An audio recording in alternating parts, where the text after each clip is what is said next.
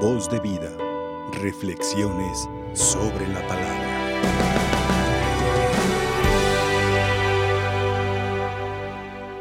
Yo veo aquí una cierta contradicción entre lo que dice Jesús. ¿Cómo es posible que algo que sale de dentro manche al hombre? ¿Cómo puede ser? Si lo que entra es lo que podría mancharnos. Pero ¿por qué veo yo esta contradicción? Pues es que sale. Y si saliera, pues ya no nos debería de hacer daño, ya no nos debería de preocupar. Pero cuidado, cuidado. Porque ese es el gran problema cuando no entendemos bien las palabras de Jesús. ¿Ah? Si decimos, no, es que sale, ya, ya saliendo ya no, no me hace daño. No, cuidado, cuidado, cuidado. Sí te hace mucho, mucho daño. ¿Por qué te hace daño? Porque no solamente sale, sino que está en tu corazón. No sale, está en tu corazón. Porque ¿cuántas veces hablas mal de la gente? ¿Nada más una? ¿Cuántas veces criticas a la gente? Nada más una. Y cuántas veces criticas y difamas es porque está en tu corazón. Eso es a lo que se refiere Jesús, con que lo que sale de dentro es lo que mancha al hombre. Ojalá y lo sacáramos. Ojalá y lo sacáramos todo eso. Es lo que quiere Jesús, ¿verdad? Que nada de eso quede en nuestros corazones. Pero, ay Dios, como somos tan burros cabezones, dijera mi mamá. Así nos quedamos con esas ideas, ¿no? No, es que tan curiosos que son, somos nosotros los católicos, ¿verdad? Cuando no te, hemos tenido la conversión y sobre todo cuando no conocemos de la palabra de Dios, cuando llegan a confesarse. Pues padre, pues de qué me confieso? Pues ni mato ni robo. Ah, qué caray. O sea que no tienes ningún otro pecado. Y luego uno les pregunta, a ver, dime el octavo mandamiento. Ay, no, pues no me acuerdo. Ah, entonces, ¿cómo vas a saber si no falta hasta el octavo mandamiento si no te lo sabes? ¿Cómo, vas a, faltar, ¿Cómo sabes si vas a faltar al cuarto mandamiento si no te lo sabes? Empezando por ahí, ¿verdad? Empezando por ahí. No me sé los mandamientos, entonces adentro, adentro siguen quedando todas esas cosas malas si no me sé los mandamientos, no pido perdón, no hay la conversión, seguirán las cosas malas en el corazón. Cuidado entonces, cuidado entonces con mal entender y sobre todo mal interpretar las cosas que dice Jesús.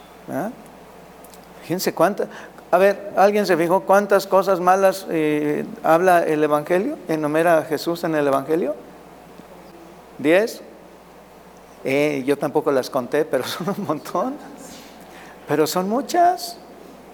Son muchas las cosas malas. ¿Y cuál te queda? ¿Cuál te queda? Ay, ay, ay, ay, sí, ¿verdad? Ahí sí nos ponemos a temblar. ¿Cuál te queda? Pues casi todas. Casi todas. ¿Las volvemos a decir? A ver, les iba a decir, levantan la mano cuando les vaya quedando una. No, no, mejor no. Mejor no. Fíjense, fíjense todas las que, todas las que menciona Jesús. Las intenciones malas.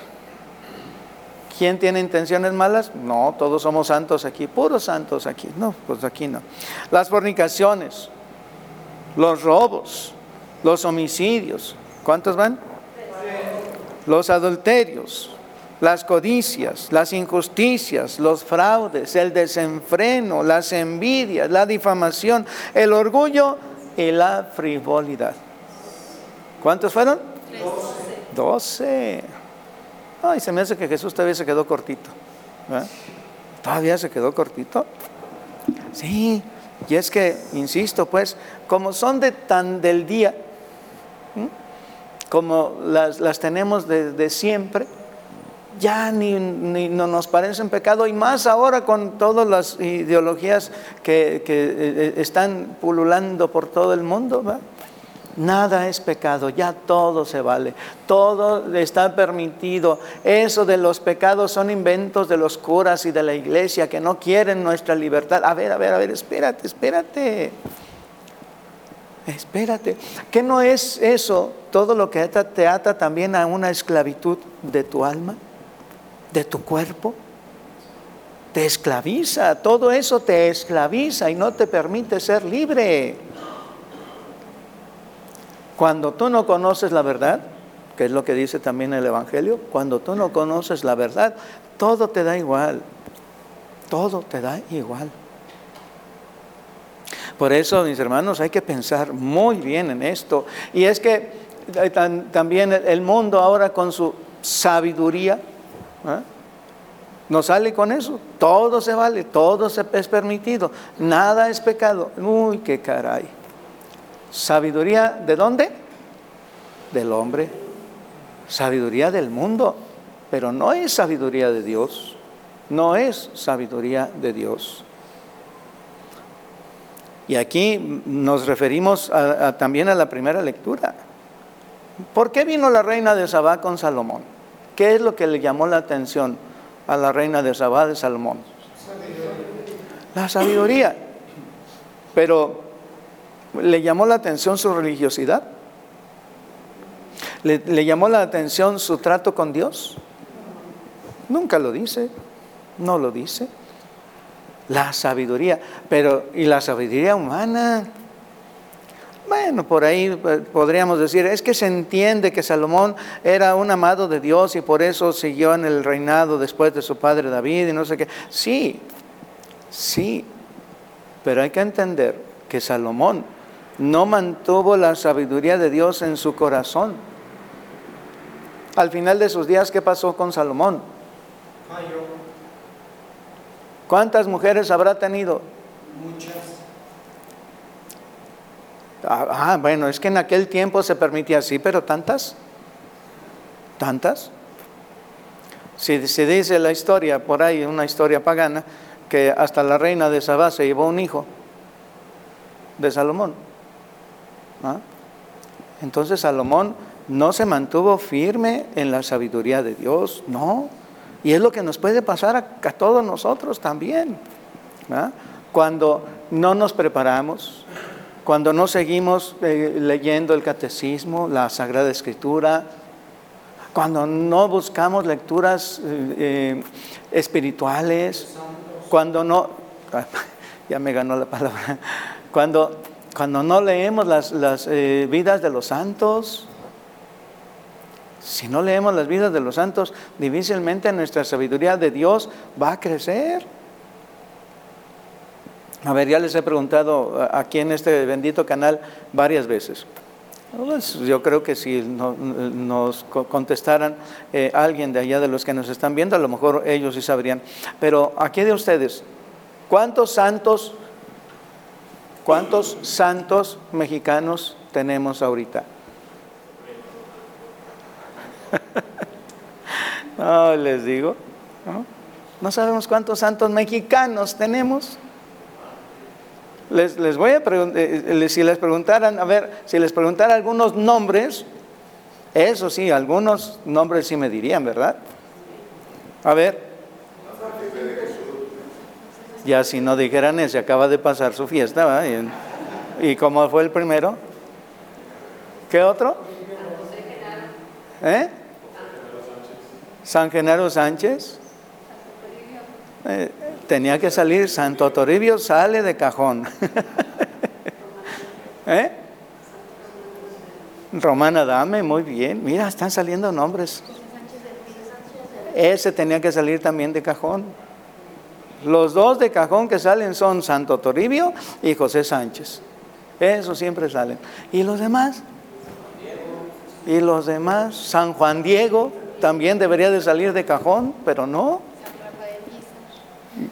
Ay, mi amado obispo, San Rafael Guizar y Valencia. ¿eh? Entonces, si no conocemos a ellos que vivieron la sabiduría de Dios y que de ellos deberíamos de aprender la sabiduría de Dios, pues ¿cómo le vamos a hacer?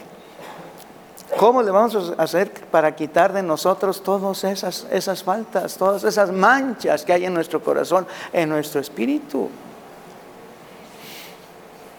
Viene la gran oportunidad, otra vez, viene la gran oportunidad de la cuaresma. De hoy en ocho ya estaremos en la tiznada, digo, perdón, perdón, en el miércoles de ceniza. Ya estaremos en el miércoles de ceniza. ¿Ya tenemos en mente eso? ¿Ya está en mente eso de que es miércoles de ceniza y que ya va a empezar la cuaresma? Ojalá lo tuviéramos en mente. Y fíjense, yo quiero hacerles esta recomendación, esta observación. A partir de ahora, empieza a hacer tu examen de conciencia. Empieza a hacer tu examen de conciencia. No le hace que llenes de aquí al otro miércoles una libreta. Pues ¿cuál es el problema? Pues si tantos pecados tienes, pues ni modo. Y así te vas a presentar ante Dios, Señor, soy un pecador y todo esto tengo. Pero ayúdame tú ahora en cuaresma a limpiarlo, a que todas esas manchas ya se me quiten. Pero, insisto, esta gran oportunidad, otra vez, otro año más, otra nueva oportunidad que Dios nos pone a nuestra disposición para limpiar todo el corazón, para limpiar nuestro espíritu.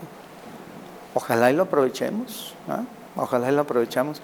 Y acuérdense esos que dicen que el mandamiento que se refiere a la reconciliación dice que nomás una vez al año. ¿Eh? muchos se quedan con eso, ¿eh?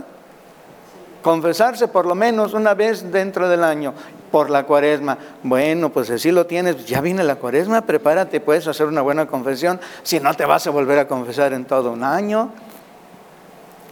Obviamente no es así, ¿verdad? Obviamente no es así. Porque no se saben muchas veces la, la segunda parte. ¿Qué más dice el, el mandamiento? En peligro de muerte y qué más? Ay, no me digan que no lo saben, por Dios. Ay. O si se ha de comulgar, confesarse por lo menos una vez dentro del año por la cuaresma. Si hay peligro de muerte o si se ha de comulgar. Y pues yo siempre les pregunto, ¿cada cuándo hay peligro de muerte? Así es que, pues si fuera diario, la confesión, ¿cuál es el problema? Lo dice, ¿hay peligro de muerte? O si hemos de comulgar, ¿cada cuándo podemos comulgar? Todos los días después de confesarnos debidamente, ¿verdad? ¿Mm? Mis hermanos, pues, dice Jesús, escuchen y entiendan. Así dice el Evangelio, ¿eh? escuchen y entiendan para que no andemos ahí dando tumbos y es que yo pensé y es que yo creí y es que yo lo vi así. No, no, no, las cosas como son, la verdad, la verdad y nada más que la verdad.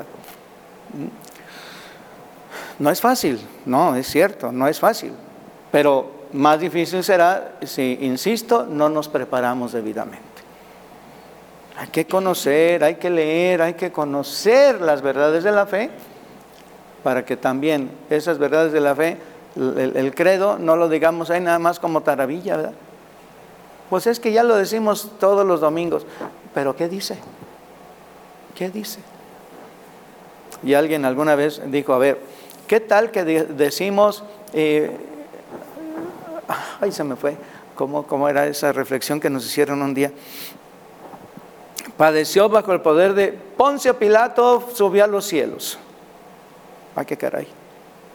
Y a veces decimos cosas así sin, sin pensar mucho. ¿eh? Poncio Pilato subió a los cielos. Ah, caray. no, no, hombre. ¿Mm? Meditar, meditar en cada cosa que hacemos, en todo lo que decimos, en cada oración. ¿Mm? Porque si no, mis hermanos, pues eh, vamos a seguir en la misma siempre. Y no, no se trata de eso. Se trata de que cada día, cada día hagas un esfuerzo y cada día des un pasito más hacia la santidad. Y no me salgas con aquello, es que damos un paso para adelante y dos para atrás. No, pues entonces. No, pues por lo menos da tres para adelante y aunque sea uno para atrás estaría bien, ¿no? Pero No que uno para adelante y dos para atrás. No, no. La recomendación entonces es formémonos, conozcamos más de nuestra fe, conozcamos más de nuestra religión, conozcamos a nuestros santos, esos ejemplos que la iglesia pone para que vivamos la fe de tal manera que nada se interponga entre la santidad y nosotros. ¿Mm? Ojalá, ojalá. Porque Dios quiere, ojalá y todos nosotros también lo querramos y que Dios nos ayude a todos, que así sea. Voz de vida, reflexiones sobre la palabra.